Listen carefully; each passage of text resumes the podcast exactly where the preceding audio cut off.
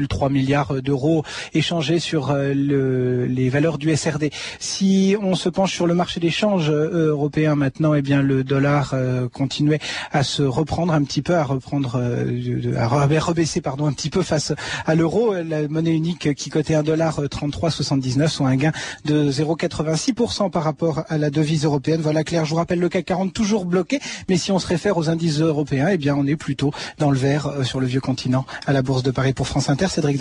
Merci Cédric. Pas de blocage du côté des courses à Cagnes-sur-Mer dans la première, premier le 4, 5,90 et 2,20, deuxième l'As, 1,50 et puis l'arrivée du Quintet. Pour gagner, il fallait jouer le 3, l'As, le 12, le 15 et le 11. Vous écoutez France Inter, il est presque 14h04. Et oui, déjà, bonjour Patrice Gélinet, c'est à vous. Bonjour Claire et bonjour à tous. Aujourd'hui et demain, une civilisation et un peuple en voie de disparition, les Indiens d'Amérique du Nord.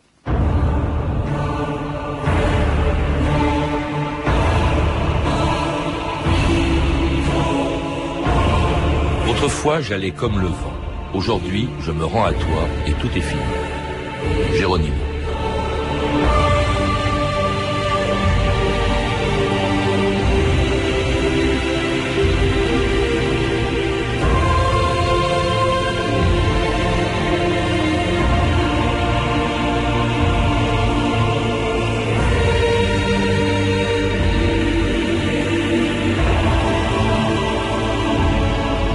2000 ans d'histoire.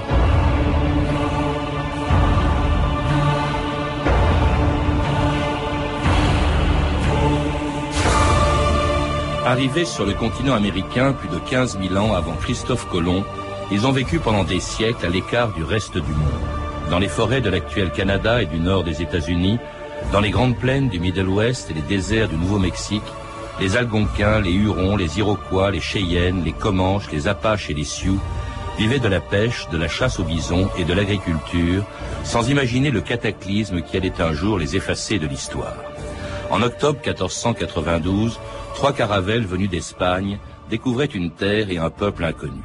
Persuadé, on le sait, qu'il était arrivé à l'est des Indes, Christophe Colomb donnait le nom d'Indien aux premiers habitants d'un continent qu'on n'appelait pas encore l'Amérique. Toi. Utapan. Moi, Cristobal. Cristobal. 21 octobre 1492. Je crois que nous avons retrouvé le jardin d'Éden. Assurément, c'est ainsi qu'était le monde au commencement des temps. Si les indigènes doivent être convertis à nos usages, alors ce sera par la persuasion et non par la force. Je crois que plus jamais personne ne reverra cette terre comme nous, pour la première fois. Nous venons en hommes de paix et d'honneur. Ces êtres ne sont pas des sauvages et nous ne le serons pas non plus. Traitez-les comme vos propres femmes et vos propres enfants. Respectez leurs croyances. Le pillage sera puni par le fouet, le viol par l'épée. Marilyn Freissé, bonjour. Bonjour Patrice. Alors, quand on lit votre très beau livre sur les Indiens, publié aux éditions du Chêne, on mesure à quel point la politique des Espagnols, puis des Anglais et des Français vis-à-vis des Indiens s'est écartée des, idéaux de, Christophe Colomb, qui a été le premier euh, à les appeler les Indiens, parce qu'il croyait, on le sait, avoir atteint les Indes et ne savait pas qu'il venait de découvrir un nouveau continent. Au fond, dès le début, les rapports entre les Européens et les Indiens, ça commence par un malentendu, celui du nom que leur donne Christophe Colomb. Oui, tout à fait, puisque Colomb est à la recherche par la voie de l'Ouest, donc des Indes au pluriel. Et effectivement, quand il arrive dans ces îles qui sont les Bahamas, eh bien, il croit qu'il vient de toucher des îles qui sont quelque part euh, euh, au large du Japon, qu'on appelait Sipango à l'époque, euh, ou au large de la Chine, le Cathay il aura quand même, lors de ses voyages euh, euh, ultérieurs, des doutes. Il parlera d'un nouveau monde et il s'interrogera. Alors effectivement, pour lui, ce sont des Indiens, Indios, et ça va rester des Indios, Indians, Indiens, pour, toujours. Un mot qui recouvre des réalités très différentes, selon qu'il s'agit des, Amériques, des Indiens d'Amérique centrale ou du Sud, qui ont laissé des civilisations importantes, très puissantes derrière, derrière eux, que ce soit les Mayas, les Aztèques ou les, ou les Incas. Pour ce qui concerne les Indiens d'Amérique du Nord, euh, y a pas, on n'a pas l'impression qu'il y ait la même chose. Et, et puis vous évoquez aussi l'importance du nom, parce que plutôt que de les appeler les Indiens, vous pouvez les appeler les Amérindiens, ou encore, et je crois que ça figure sur la carte d'identité de tous les, les descendants d'Indiens d'Amérique du Nord, les Native Americans. C'est comme ça qu'on les appelle aux États-Unis. Aujourd'hui, c'est comme ça, oui, qu'on les appelle en termes, je dirais, politiquement corrects, mais c'est vrai que beaucoup, même d'entre eux, continuent à dire euh, I'm an Indian, parce que, parce que comme ça, tout le monde euh, comprend. Et au Canada, il y a un autre terme euh, qui est d'ailleurs inscrit dans la nouvelle constitution canadienne, c'est Première Nation.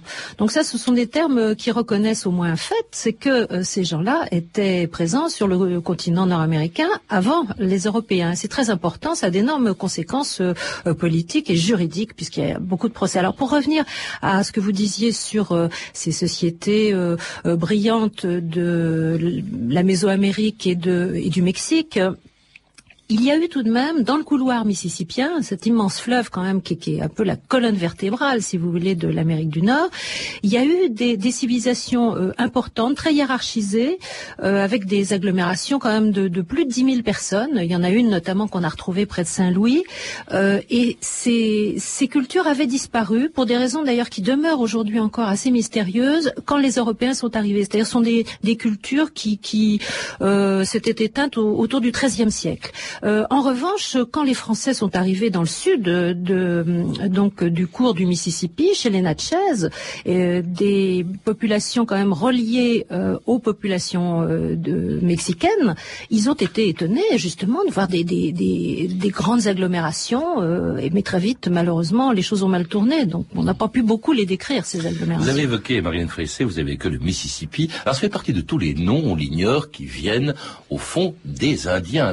dans la toponymie, on sent bien, les Américains ont bien reconnu euh, l'origine, l'importance des Indiens comme premiers Américains. Vous, citez euh, des États comme l'Alabama, le Dakota, le Colorado, qui sont des noms de tribus indiennes, le Mississippi qui veut dire grande rivière, l'Oklahoma euh, qui veut dire terre de l'homme rouge, Niagara, au tonnerre, Chicago, l'endroit où pousse l'ail. Alors ça, c'est vrai que de cette manière, au moins, les États-Unis, on devrait les appeler comme ça, reconnaissent qu'avant eux, il y avait des Indiens.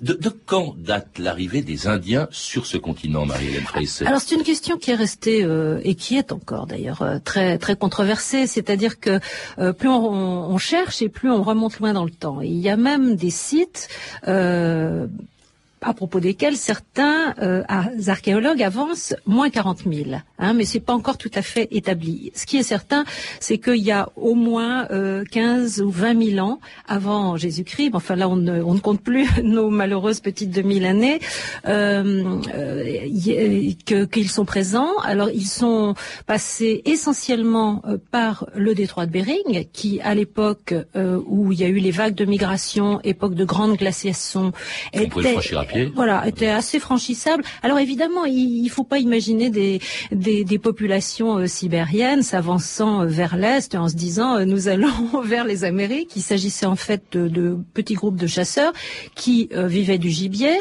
et qui insensiblement se sont trouvés passés de l'autre côté au cours de leur chasse, de leur campagne de chasse. Ils venant d'Asie, en fait. Euh, Tout à fait. L'origine des Indiens est asiatique. Alors, essentiellement, euh, il y a certainement eu mm, d'autres apports en, en, plus faible quantité. Mais, euh, par exemple, on s'est aperçu que le groupe sanguin majoritaire chez les Indiens était le groupe O qui est également très présent chez les populations sibériennes et mongoloïdes. Donc, on a un certain nombre euh, d'éléments. Alors, euh, d'abord, ça s'est pas fait en une seule fois, c'est-à-dire qu'il y a eu des vagues de migration. Donc euh, sans doute à partir de bassins de population en Asie qui étaient différents. Et puis il y a eu d'autres apports. Et ça, on en est presque certain maintenant, notamment, bon, si on prend l'Amérique du Sud, on est à peu près certain que sur la côte du Chili, il y a quand même eu des arrivages polynésiens. Et il y a cette grande question, de, notamment autour de ce fameux homme de Kenwick, qui tendrait à prouver euh, ce qui d'ailleurs était pré... Alors cet homme de Kenwick, c'est un donc un, cadavre qu'on a retrouvé, une sépulture qu'on a ouverte euh, en 96. Et cet homme euh, de Kenwick, puisque Kenwick c'est l'endroit dans l'État de Washington où on l'a trouvé, présente des traits caucasiens, comme disent les, les Américains, c'est-à-dire des traits européens. Alors ça a beaucoup troublé, euh, c'est l'objet d'une intense polémique, et ça recoupe d'autres observations qui avaient été faites euh, à partir de pierres taillées. Et on s'est demandé à ce moment-là s'il ne s'agissait pas donc de d'un passage dans l'autre sens, c'est-à-dire de l'Europe vers l'Amérique. En gros, la, la, la, route des Vikings, euh, et, que, et qui aurait été effectuée par euh, des individus qui ressemblent à nos solutréens, c'est-à-dire euh, moins 19 000, moins 15 000. En tout cas, à partir de cette date, à partir du il y a 15, 16, 17 000 ans, euh, au fond, tous ces peuples qui se répartissent dans l'ensemble du continent sont coupés du reste du monde, ils n'évoluent pas de la même manière, ils ignorent, vous le dites Marilyn Freyssey, l'existence du fer, de la roue, du cheval, évidemment aussi plus tard de l'arme à feu, jusqu'à l'arrivée de Christophe Colomb, le 12 octobre 1492, une date célébrée tous les 12 octobre, le jour du Columbus Day aux États-Unis, par tous les habitants des États-Unis, sauf quelques-uns, comme cet Indien Navarro, qui était à votre micro, Marilyn Freyssey, il y a 10 ans, pour le 502e anniversaire de l'arrivée de Christophe Colomb en Amérique. En effet, aujourd'hui, c'est Columbus Day. C'est une fête nationale, fériée aux États-Unis. Mais pour nous, les Indiens, c'est un jour de deuil. Nous, les Navarros, nous ne célébrons pas Columbus Day parce que l'arrivée de Christophe Colomb, ça a été le début de la fin pour les Indiens en général. Donc nous ne célébrons pas. Ce n'est pas une fête pour nous. Quand Christophe Colomb est arrivé, il a amené avec lui la maladie. Il a amené tout ce qu'il y avait de pire. Donc, on ne voit pas ça comme une fête à célébrer pour nous. is really known about the American Indian, or what links the human soul with the earth. The Indians believed that this land was created for them by the Great Spirit and that it would be theirs forever. Et c'était l'extrait, c'était l'extrait d'une émission que vous avez faite pour France Culture en 94, Marie-Hélène Fressé, un Indien Navarro, considérant le Columbus Day comme un jour de, de deuil, même si Colomb n'a jamais rencontré en fait d'Indiens d'Amérique du Nord. Est-ce qu'on a une idée d'ailleurs du nombre euh, qu'ils étaient quand Colomb est arrivé, quand on a redécouvert ou découvert ce continent? En Amérique du Nord, hein, je précise, ceux dont nous parlons aujourd'hui. On est encore incertain. Euh, il y a les maximalistes qui diraient ils étaient 15 millions. Euh, il y a ce qu'on croyait au début euh, du XXe siècle, on disait 2-3 millions. Et aujourd'hui, on a fixé ça autour de 7-8 millions, ce qui, est, ce qui est tout de même assez important. Mais à l'échelle du continent, ça veut dire quand même des populations assez, assez dispersées. Dispersées et divisées. Parce que, bon, ce, ce qui les distingue aussi des Indiens d'Amérique du Sud ou d'Amérique centrale, c'est qu'il y a des quantités de tribus est-ce que là aussi on a une idée du nombre de tribus qui existaient à cette époque-là? Oh, écoutez, c'était incroyable la diversité. C'est, faut le rappeler quand même encore à l'échelle d'un immense continent. Et on compte aujourd'hui euh, qu'il y a 400 langues encore aujourd'hui différentes, euh, donc sur le continent euh, nord-américain. Donc c'est vrai que d'abord les modes de vie étaient formidablement diversifiés puisque ça couvre de l'Arctique jusqu'à au désert d'Arizona, du Nouveau-Mexique. Donc en parcourant des climats tempérés, il y a les rocheuses, les grandes plaines euh, au nord-est euh, les forêts, les woodlands, comme on dit. Ces populations avaient développé des modes de vie extrêmement divers à cause des, différences de climat, puisque une fois arrivés euh, au détroit de Bering, ils ont suivi les uns et les autres des parcours différents. Certains ont longé la côte pacifique, sont descendus vers le sud, donc se sont aventurés vers les plaines, donc en progressant euh, vers l'est. Et puis après, ils se sont eux-mêmes divisés. Donc c'est une histoire extrêmement compliquée. Une religion commune, malgré tout, sont tous animistes en fait. Oui, commune, si on mais peut parler de religion. Oui, oui, c'est un rapport. Euh, quel est le rapport, si vous voulez, du chasseur avec les éléments, avec le gibier dont ils dépendent. Donc c'est quelque chose euh, qui, d'ailleurs, dont on retrouve euh, les principaux éléments également en Asie. C'est des religions en, gros chamaniques, même si le terme chamanique n'est pas n'est pas amérindien, mais, mais sibérien. Vous dites chasseurs, c'est leur principale activité, ou pêcheurs éventuellement le long des côtes. Chasseurs et notamment de bisons. Il y avait environ 8 millions de bisons encore au XVIIIe siècle, je crois, parce que le bison leur fournissait. Là, je parle des grandes plaines. Hein, il faut évidemment distinguer, comme vous dites, selon, bah, y a le saumon selon les régions. Une ressource sur le Pacifique, dans le Pacifique, mais dans la Grande Plaine, c'est au centre. D'ailleurs, les Indiens, qui seront les derniers à rencontrer les Européens, vivaient eux du bison qui leur fournissait tout, la peau, euh, la viande, bien sûr, euh, de quoi se fabriquer des armes avec avec leurs os. Euh, c'était aussi, ils vivaient au fond en autarcie en réalité, ils connaissaient pas tellement le commerce. Si, justement, il y avait beaucoup de commerce à l'échelle continentale, et c'est pour ça d'ailleurs que les Européens ont été si bien accueillis. C'est que toutes ces populations euh, qui euh, avaient certaines, par exemple, des produits agricoles, les échangeaient contre des pots avec d'autres. Donc il y avait un gigantesque commerce, réseau de proche en proche. Et ça explique d'ailleurs pourquoi on a pu retrouver des épées euh, vikings à l'intérieur du continent. On a cru que c'était parce que les vikings étaient allés jusque-là, mais pas du tout. C'est parce que les objets avaient cheminé par le, les, les, réseaux de troc euh, amérindiens. Et ces populations se, se mélangeaient au pourtour. Donc c'est très intéressant euh, de voir qu'ils étaient, ils étaient mobiles et ouverts à l'autre. Oui, vous dites justement bien accueilli, euh, Marine Fressé, c'est vrai que ces rapports qui vont devenir exécrables avec les Européens ont plutôt bien commencé lorsqu'après les découvreurs, après Colomb, après les Espagnols, après les missionnaires aussi qui venaient pour les convertir, arrivent donc les premiers Français ou les premiers Anglais des premières colonies d'Amérique. Seigneur Metacomet, sans la protection de votre père, jamais nous n'aurions survécu ne serait-ce que notre premier hiver. Tu es le seul homme blanc qui soit venu à nous avec un cœur ouvert. Bon sabbat à tous. Frères et sœurs, amis et compagnons de voyage, pour le plus grand de tous les rêves. Voilà maintenant que nous avons été élus tel Israël en son temps afin de servir de modèle. Mais nous ne réussissons pas dans cette tâche, nous échouons dans cette tâche. Pourquoi? Parce que nous envions, pire encore, parce que nous convoitons des biens qui ne sont pas à nous. À commencer par les riches terres de nos frères indiens. Par appétit de gloire. Par appétit de gloire. Soif de, profit. Ou esprit ou esprit de vengeance.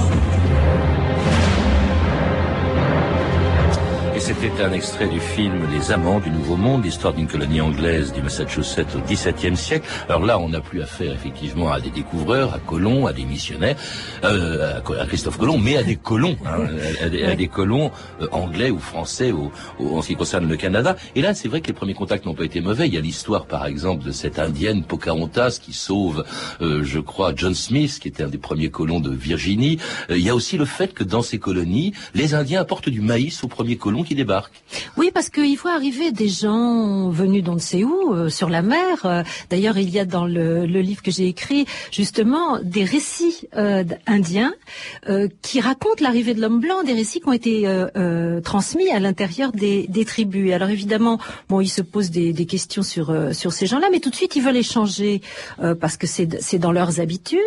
ils pensent que ça va leur apporter un plus. ces étrangers arrivent avec des objets très intéressants pour eux. Euh, une pointe de fer, c'est beaucoup mieux, beaucoup mieux qu'une pointe euh, en os euh, ou en silex ou même en cuivre, puisqu'ils battaient le cuivre. Donc, ils ont l'impression au début que l'échange est, est, intéressant pour eux. Mhm.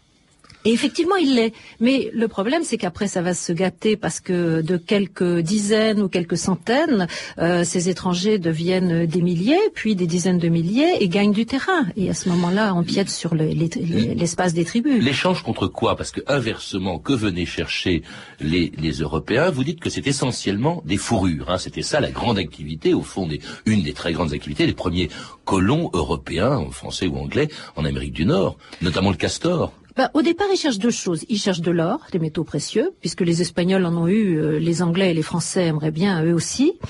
Euh, ils cherchent aussi le passage vers euh, toujours les fameuses Indes, puisqu'on s'est aperçu qu'il y avait un continent. Maintenant, il faut le franchir. Alors, on se demande comment on va le franchir. Et c'est comme ça que euh, ils en arrivent à s'apercevoir qu'il y a beaucoup de fourrures, notamment au nord d'une certaine latitude, et on s'aperçoit que c'est très intéressant d'échanger des objets, de la pacotille, euh, des tissus, contre ces fameuses fourrures euh, qui d'abord euh, sont présentées en quelques dizaines et puis petit à petit on noue des, alliances avec euh, les chasseurs et c'est comme ça que vont se créer les, les premières colonies du côté français. les puritains, puisque vous parliez d'eux, d'ailleurs l'épisode qu'on a entendu se passe chez les puritains, ils ont une autre vision. Eux, ce sont des dissidents religieux, donc ils veulent s'installer sur le continent nord-américain pour vivre selon leur conscience et selon même leur bonne conscience, puisqu'on a entendu dans l'extrait du film quelque chose au fond qui est encore présent. On s'en rend compte tous les jours dans la conscience américaine, c'est d'être un exemple. Alors, étant un exemple, ils se trouvent confrontés à ces populations autochtones avec lesquelles euh, euh, ils ont des rapports au départ d'obligés, puisque les autochtones effectivement leur donnent du maïs, ça les aide à survivre. Seulement, voilà, on, a envie des terres, on va empiéter. Il va y avoir un choc, puisque celui qu'on entendait dans votre extrait Métacomète, c'est le roi Philippe et le roi Philippe, euh, ça va être quelqu'un qui va, qui va être l'objet d'une, qui va être l'objet d'une, d'une guerre, d'une, la première guerre en 1675, euh, c'est la guerre, la fameuse guerre du roi Philippe. Donc très très vite, euh, bah, ça va, ça va friter, comme on dirait aujourd'hui, parce qu'on veut les terres et que les Indiens, bah, mettez-vous, ils n'ont pas le sens de la propriété, disait-on justement. Bah, ils n'ont pas le sens de la propriété au sens précis où nous l'entendons nous, c'est-à-dire d'une propriété délimitée qui m'appartient, que je transmets à mes enfants, mais ils ont quand même le sens d'un territoire sur lequel ils chassent, qui est l'objet de parcours. Et même si on est nomade, on n'est pas propriétaire, mais on a des habitudes d'un certain circuit annuel. Donc si quelqu'un vous empêche de faire ce circuit, de quoi vit-on si on, ne peut plus aller à la... justement, ça va à l'encontre de l'idée que les Européens se faisaient, d'ailleurs c'est une idée biblique hein, qu'on invoque constamment, se faisait la propriété, on est propriétaire que lorsqu'on met en valeur sa propriété les Indiens ne mettant pas à valeur la propriété, ça donnait le droit aux colons. Ça, c'est un argument qu'on a retrouvé plus tard. Euh, Ailleurs euh, qu'en Amérique, d'ailleurs. Euh, au Proche-Orient, en Afrique du Nord, on disait toujours, mais c'est parce qu'on cultive qu'on a le droit à cette terre. Évidemment, ce sont deux notions totalement contradictoires, Marie-Hélène Freisset. Oui, tout à fait. Alors, dans la capacité que nous, nous avons eue, nous, les Européens, de, de comprendre que, que l'autre, avec un grand A, avait un autre mode d'appropriation du territoire, euh, bien, on a trouvé que c'était dans notre bon droit de, de, nous étendre et de les repousser. Mais il faudrait essayer d'imaginer l'inverse. Nous sommes chez nous, sur le bord de la Seine, et nous voyons arriver des gens qui nous disent, bah, maintenant Paris, ça s'appelle plus Paris, euh, ça s'appelle de je ne sais quel nom barbare. Et puis nous, on s'installe là, et puis on vous repousse. Euh, il faut inverser la vision. Alors autre chose, autre chose que découvrent les Indiens, outre le sens de la propriété, euh, le fer, etc. C'est aussi, et c'est peut-être été plus grave encore pour eux que les guerres qui se sont produites ce sont les maladies, la variole, le choléra. Comment se fait-il que ces maladies, euh, les Indiens en aient plus souffert que ceux qui les leur ont apportés d'Europe? Bah, nous, nous étions, si vous voulez, au cœur d'un continent qui était tout de même dans un plus grand brassage. Alors, je suis pas une spécialiste de l'épidémiologie, mais on était au cœur d'un beaucoup plus grand brassage, d'une plus grande diversité, parce que nous étions en contact quand même avec l'Asie, avec l'Afrique, euh, nous allions sur la mer, alors que les Amérindiens, eux, euh, étaient au contact de peu de germes. Et comme nous sommes arrivés, nous, d'une part, et nos animaux domestiques, avec des germes contre lesquels ils n'étaient pas immunisés, ça a été catastrophique, mais dans des proportions effarantes, puisque parfois, à 10 ans de distance, il y avait une personne là où il y en avait 10 euh, dix ans plus tôt. Donc ça a été vraiment euh, une catastrophe qui explique aussi euh, plus que l'éternel terme de génocide, qui je crois été, c'est un terme qui ne s'applique que dans certains cas très très circonscrits sur le, le continent. Mais il y a eu un drame bactériologique. Eh bien, il y a eu des guerres, mais alors des guerres pas forcément entre les Européens et les Indiens au début, mais des guerres entre les Européens qui ont utilisé les Indiens pendant les guerres anglo-françaises dans le nord-est des États-Unis au XVIIIe siècle avec les Iroquois du côté anglais et les Hurons du côté des Français de Montcalm. Notre père Montcalm est meilleur dans l'art de la guerre que le général anglais. Les Hurons n'ont pas peur de la colère des Anglais. Les Anglais nous vengeront. Quand les Hurons connaîtront leur force, nous pourrons traiter à égalité avec les Blancs. Nous reprendrons nos terres. Nous prendrons les terres des Abenaki et les peaux des Ozagi et des Socs et des Fox. Nous ferons le commerce de l'or avec toutes les autres nations indiennes. Pas moins que les Blancs et aussi fort que les Blancs. Alors les Hurons feraient boire leurs frères algonquins pour les abêtir et voler leurs terres pour pouvoir les revendre aux Blancs? Les Hurons veulent donc accumuler les terres comme les Blancs le font Il a raison, vous n'en avez pas besoin. Voilà la façon d'agir des Français et des Anglais. Les maîtres de l'Europe ont soif de richesse et de conquête. Magua a la haine en lui mais il veut imiter ceux qui ont mis la haine dans son cœur.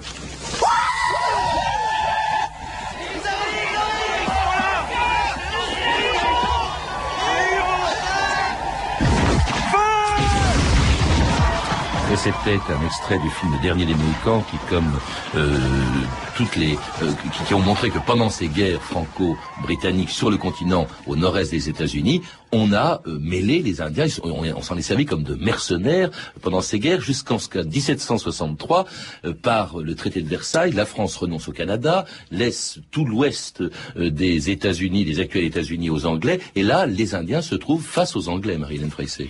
Oui, il se trouve face aux Anglais, aux Anglais seuls. Et justement, alors il y a à ce moment-là un texte qui est très important, et je pense qu'on pourra en reparler demain, c'est que il y a une proclamation royale en 1763 qui est faite par le roi d'Angleterre et qui établit que c'est le roi qui euh, traite directement avec les Indiens. Alors ça, ça va contribuer à les rassurer parce que ce que craignent surtout les Indiens, c'est pas tellement le pouvoir royal, c'est le petit colon, c'est le petit colon qui vient empiéter sur leurs terres. Et ça va créer, si vous voulez, quelque chose qui est encore en vigueur aujourd'hui. Ça va être très intéressant de l'analyser, c'est que les Indiens ne parlent aujourd'hui qu'au président des États-Unis pour les États-Unis et qu'à Ottawa, ah euh, pour le Canada, ils considèrent qu'ils sont des nations et qu'ils n'ont pas à parler avec les responsables des provinces ou des États.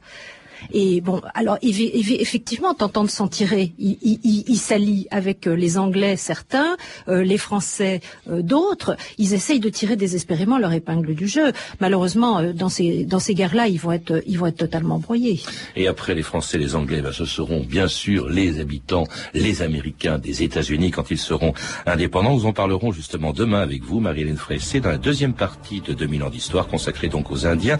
Mais en attendant, on peut lire votre livre, un très beau livre livre magnifiquement illustré, pourquoi pas un beau cadeau de Noël indien, qui a été publié aux éditions du Chêne.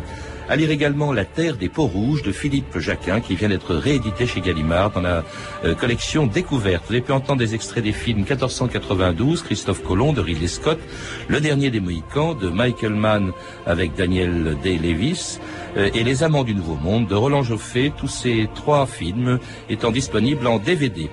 Euh, Marilyn Fressé, merci. Je rappelle que l'on peut vous retrouver aussi sur France Culture tous les lundis, c'est-à-dire cet après-midi à 15h, dans Tout un monde, une émission sur les cultures du monde. Vous pouvez retrouver ces références en contactant le service des relations auditeurs en composant le 3230, puis en tapant la touche 1, 34 centimes la minute ou en consultant le site de notre émission sur franceinter.com. C'était 2000 ans d'histoire. Merci à Lédouine Caron, Benjamin de la Gatinée, Claire Destacan.